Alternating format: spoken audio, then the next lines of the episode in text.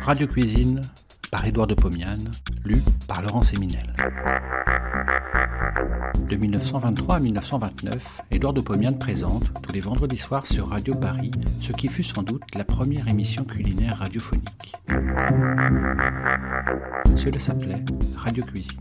Près d'un siècle plus tard, nous donnons à réentendre ces quelques 200 chroniques qui firent la joie des auditeurs de l'époque. Cette semaine, un peu de mouton.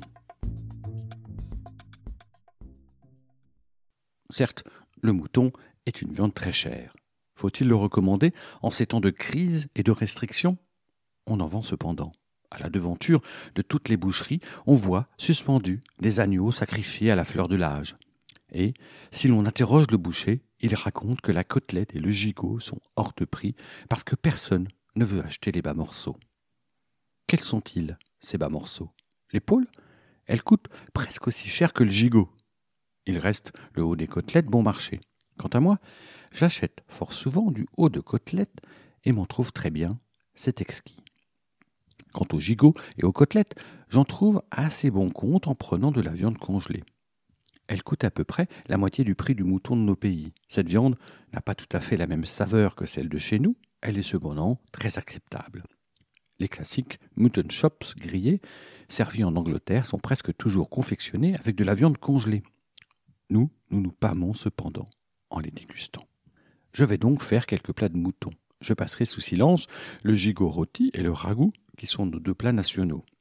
Le premier est le plat de luxe de toute la France. Il n'est pas, chez les braves gens, de repas de mariage, de baptême ou de première communion auquel ne figure le gigot rôti à la broche ou au four. Il n'est pas de table familiale qui ne voit plusieurs fois par mois apparaître le ragoût de mouton aux pommes de terre parfumé à l'oignon, à l'ail et au laurier. Je vais parler de quatre préparations moins connues. Gigot à l'anglaise. C'est un gigot bouilli. Pourquoi me direz-vous faire ce gigot bouilli puisque le gigot rôti est si bon? Parce que de temps en temps, ça change. Et parce que le gigot bouilli n'a nullement besoin d'être surveillé au cours de sa cuisson. C'est un plat substantiel, savoureux et automatiquement préparé.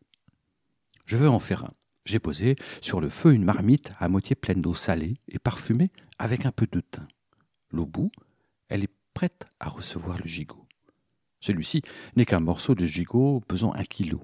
Je l'ai fait couper par le boucher et lui ai demandé de l'entourer avec une toilette, c'est-à-dire du mésanstère de veau. Le tout a été ficelé artistiquement. Je plonge le gigot dans l'eau bouillante. Je fais un grand feu, l'ébullition se rétablit. Je note l'heure, je couvre la marmite, je laisse bouillir, frissonner, à tout petit feu pendant une demi-heure, c'est-à-dire un quart d'heure par 500 grammes de viande. Je retire la viande de l'eau, j'enlève la ficelle et la toilette. La viande est grisâtre, elle n'est pas belle. Je la pose sur un plat, je l'entoure de cressons, je porte à table, je découpe. Spectacle admirable. Le mouton est cuit à point, saignant, juteux. Je sers avec du gros sel et une purée de navets relevée par l'addition de quelques capres. Je vous fais grâce d'une sauce au vinaigre et à la menthe que les Anglais affectionnent avec le gigot bouilli. Eau de côtelette panée. J'ai fait une bonne soupe aux choux, aux pommes de terre, aux haricots et, en la cuisant, j'y ai ajouté un kilo de eau de côtelette de mouton en un seul morceau. Je l'avais fait plier par le boucher et lier avec de la ficelle. J'ai retiré cette viande de la marmite après une heure et demie de cuisson. J'ai coupé la ficelle. Alors, je suis arrivé à enlever très facilement au couteau les fausses côtes et les cartilages contenus dans la viande. J'ai plié de nouveau en trois cette viande tiède, je l'ai placée entre deux planchettes et j'ai chargé le tout d'un poids de deux kilos. Le lendemain, cette viande est devenue un bloc se coupant facilement au couteau. Je découpe dans ce bloc des morceaux gros et longs comme deux doigts. Je passe ces morceaux à la farine, à l'œuf battu et à la chapelure. Je fais frire en pleine friture d'huile ou de saindoux, je sale au sel fin et je me régale tout en buvant un bon petit vin rouge. Chachlik géorgien. Dans un gigot, j'ai découpé des morceaux de viande pesant 40 grammes environ. J'en ai une douzaine. Je les fais tremper pendant 6 heures dans du vinaigre pur, additionné de rondelles d'oignon. Au moment de faire cuire, je retire la viande de la marinade et je l'essuie avec une serviette.